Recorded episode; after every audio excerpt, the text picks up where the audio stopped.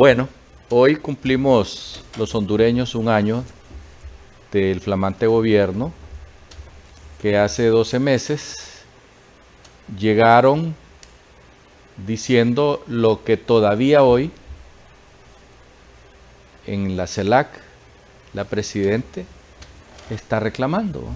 El golpe de Estado, las gaseadas en la calle, vivir en el exilio y levantar como gigantes de la historia a los dictadores que están en sus respectivos gobiernos, Cuba, Venezuela, Nicaragua.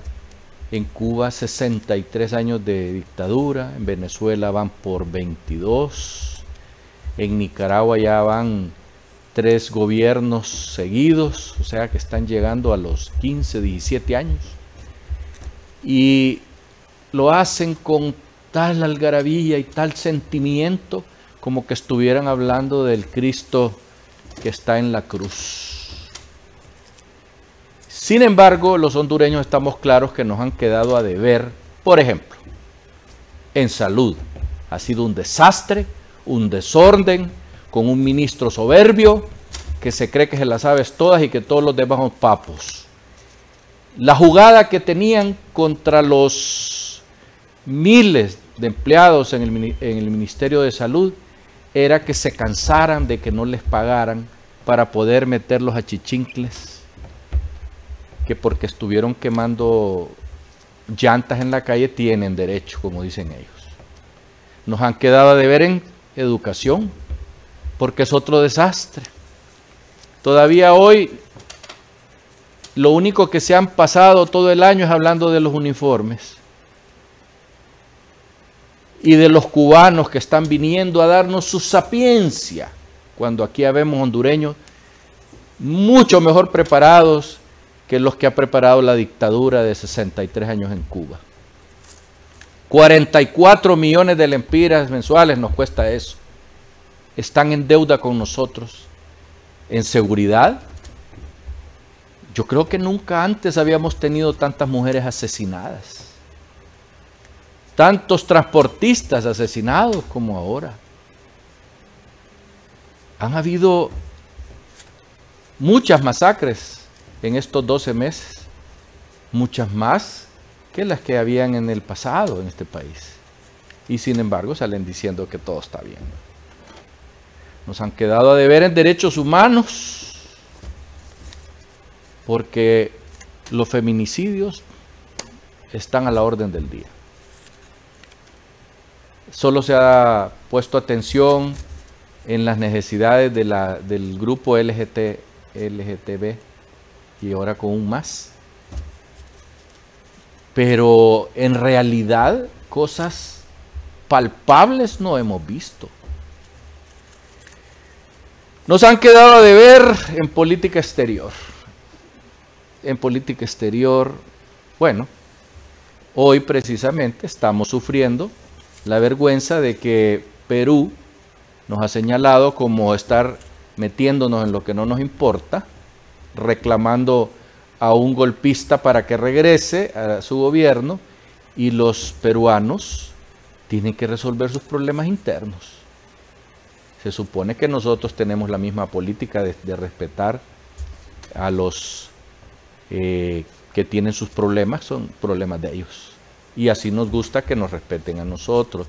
Y si no, miremos los exabruptos del, del, eh, ministro de Relaciones Exteriores, del canciller, cuando la embajadora de Estados Unidos ha osado dar opiniones porque se la ha llevado de encuentro no ha respetado ni siquiera su carácter de señora. Todas estas cosas y otras que se nos han quedado en el tintero porque recordemos que han sido tantos los faltantes.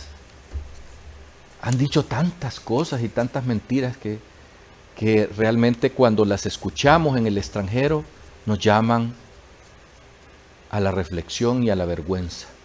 Por ejemplo, el decir que es culpa de los países capitalistas que el precio del petróleo haya subido tanto, cuando todos sabemos que los precios del gas y del petróleo se dispararon por la invasión de otro dictador allá en Rusia que quiere tragarse a un país solo porque a él le dan ganas en sus pantalones de invadir un país libre, soberano, independiente.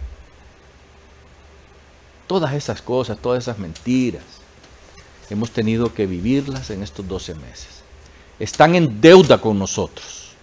Están en deuda con nosotros. No vamos a decir, ni me, voy a meter a, los, a las cosas que han aprobado, como por ejemplo acabar con las sedes, cuando todos sabemos que sacarlas del país nos va a costar cientos de billones de dólares, porque fue una ley aprobada en otro Congreso, donde inclusive el presidente del Congreso y todos los vicepresidentes eran nombrados legalmente, no como los actuales. Están en deuda con nosotros y las cosas como vienen, según se están pintando de acuerdo a las palabras de nuestro presidente allá en el sur de Sudamérica, haciendo loas a los dictadores, nos preocupa. Sinceramente, nos preocupa. Y ojalá que en el Congreso de la Nación aprueben una Corte Suprema independiente, que no dependa de los hígados de aquellos que quieren manejar este país porque se creen que son los redentores de Honduras. Hasta pronto.